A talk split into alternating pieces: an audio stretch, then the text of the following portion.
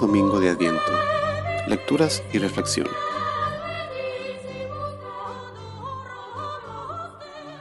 Lectura del libro del profeta Jeremías. Se acercan los días, dice el Señor, en que cumpliré la promesa que hice a la casa de Israel y a la casa de Judá. En aquellos días y en aquella hora yo haré nacer del tronco de David un vástago santo, que ejercerá la justicia y el derecho en la tierra. Entonces Judá estará a salvo, Jerusalén estará segura, y la llamarán El Señor es nuestra justicia. Palabra de Dios.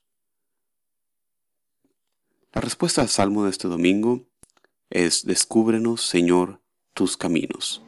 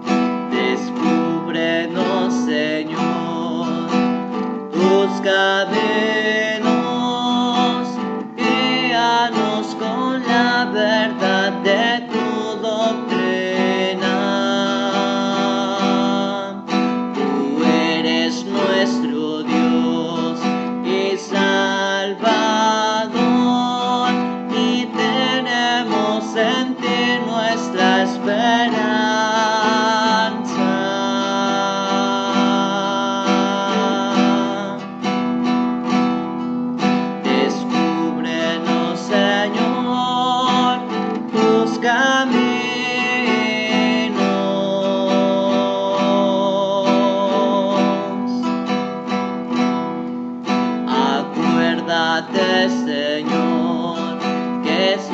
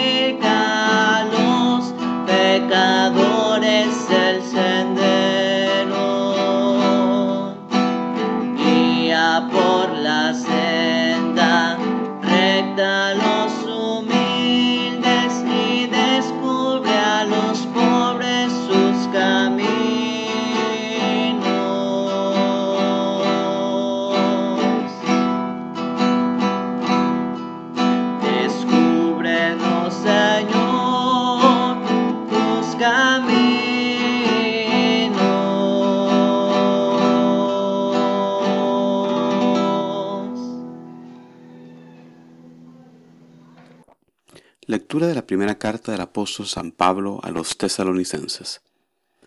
Hermanos, que el Señor los llene y los haga rebosar de un amor mutuo y hacia todos los demás, como el que yo les tengo a ustedes, para que Él conserve sus corazones irreprochables en la santidad ante Dios nuestro Padre, hasta el día en que venga nuestro Señor Jesús en compañía de todos sus santos.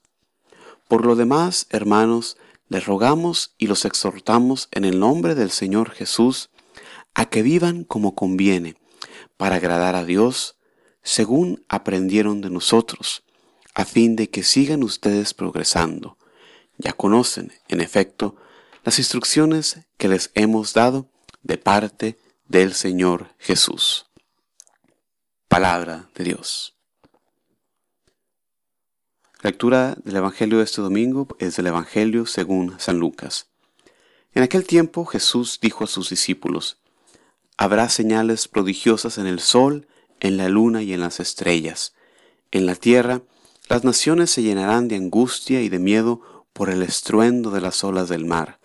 La gente se morirá de terror y de angustiosa espera por las cosas que vendrán sobre el mundo, pues hasta las estrellas se bambolearán. Entonces verán venir al Hijo del Hombre en una nube con gran poder y majestad. Cuando estas cosas comiencen a suceder, pongan atención y levanten la cabeza, porque se acerca la hora de su liberación. Estén alerta para que los vicios con su libertinaje, la embriaguez y las preocupaciones de esta vida no entorpezcan su mente y aquel día los sorprenda desprevenidos, porque caerá de repente como una trampa sobre todos los habitantes de la tierra. Velen pues y hagan oración continuamente para que puedan escapar de todo lo que ha de suceder y comparecer seguros ante el Hijo del Hombre. Palabra de Dios. Reflexión. El Adviento es un tiempo litúrgico con noble propósito preparatorio. En primera instancia, nuestro corazón para la segunda venida gloriosa de Jesucristo en el futuro y en segundo lugar, para celebrar su irrupción en la historia humana con su sublime encarnación. En este primer domingo de Adviento tenemos en las lecturas estos dos aspectos presentes, con la visión de Jeremías presagiando la venida de Jesús, hijo de David, y con Jesús en el Evangelio dándonos una visión escatológica de su regreso en gloria. En la primera lectura de este primer domingo de Adviento, el profeta Jeremías es el instrumento de Dios para recordarnos del cumplimiento de su promesa concerniente a la restauración de Israel y Judá. Como hemos mencionado ya antes en otras reflexiones, estas profecías se cumplen no en parámetros humanos, sino dentro del esquema divino. Un estudiante de historia podría mencionar que la visión de Jeremías de que nunca faltaría un descendiente de David en el trono de Israel es falsa, ya que después del destierro no hay más reyes de Israel. Sin embargo, el cumplimiento se realiza de una manera grandiosa. Jesús es rey, pero como nos dice él mismo en las lecturas del domingo pasado, mi reino no es de este mundo. Jesús es el Hijo de David y es Rey por siempre, como lo celebramos la semana pasada en la fiesta de Jesucristo, Rey del universo.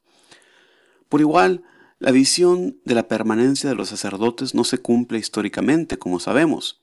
El sacerdocio desaparece con la destrucción del templo alrededor del año 70 por los romanos. Una vez más, el cumplimiento es algo extraordinario. Con Jesucristo, nuestro eterno y sumo sacerdote, como lo describe la carta a los hebreos. En la segunda lectura, proveniente de este que es el más antiguo escrito cristiano, la primera carta a los tesalonicenses, San Pablo nos expresa su deseo de que los tesalonicenses, y nosotros con ellos, continuáramos creciendo en amor y en santidad. Esto debe ser una de las marcas que nos distinguen como cristianos, que siempre buscamos crecer en amor y santidad. Nosotros vivimos en condición de peregrinos en este mundo y cada día estamos más cerca de nuestro destino final. Por eso debemos buscar crecer en amor día con día. La prueba al final de nuestros días va a ser no lo que sabíamos, no lo que acumulamos, sino cuánto amamos. Para poder estar con Dios en el cielo, tenemos que volvernos como Él. No estamos ahí todavía, tenemos que crecer en el amor. En el Evangelio de este domingo, Jesús nos habla de ese tiempo cuando la historia llegue a su culmen con su segunda venida en gloria. Será un tiempo en que la naturaleza se estremecerá con la llegada de nuestro Dios y Señor. Con su segunda venida se van a manifestar su poder y su gloria, y todos los que no creen en Dios ese día quedarán puestos en evidencia. Con su segunda venida Jesucristo vendrá a establecer su justicia. La iglesia nos enseña y nosotros proclamamos en fe que vendrá a juzgar vivos y muertos, estableciendo su reinado eterno. Y para nosotros los cristianos estas palabras deben ser causa de alegría al saber que con la venida de Cristo toda injusticia, toda enfermedad y toda maldad han llegado a su fin. Que no te den miedo estas palabras, hermano y hermana. Nosotros ya somos victoriosos en Cristo. Deja el terror para los enemigos de Cristo, que ese día van a ser juzgados. Tú y yo, nosotros, preocupémonos por imitar a Cristo en humildad y servicio a Dios. Preocupémonos por crecer en amor a Dios, como nos exhorta San Pablo. Crecer en el amor que se expresa en obras de caridad con los demás, preparándonos, creciendo en oración, que se requiere para estar en comunión con Dios. Preparados así de esta manera, estaremos listos para los días finales, poder recibir con júbilo a nuestro Señor, manteniéndonos de pie ante Él, como leemos en el Evangelio. Hermanos y hermanas, muchísimas gracias por escuchar esta reflexión semana con semana que buscamos ofrecerle. Mi nombre es Juan Carlos Moreno. Les invito a visitar el sitio de internet jcmoreno.net para más recursos para la evangelización, así como el sitio de facebook.com diagonal vayan al mundo. Si escuchas esto por podcast, por medio de iTunes, te pido que dejes un review para que más personas puedan escucharlo. Muchísimas gracias y como siempre te deseamos paz y bien.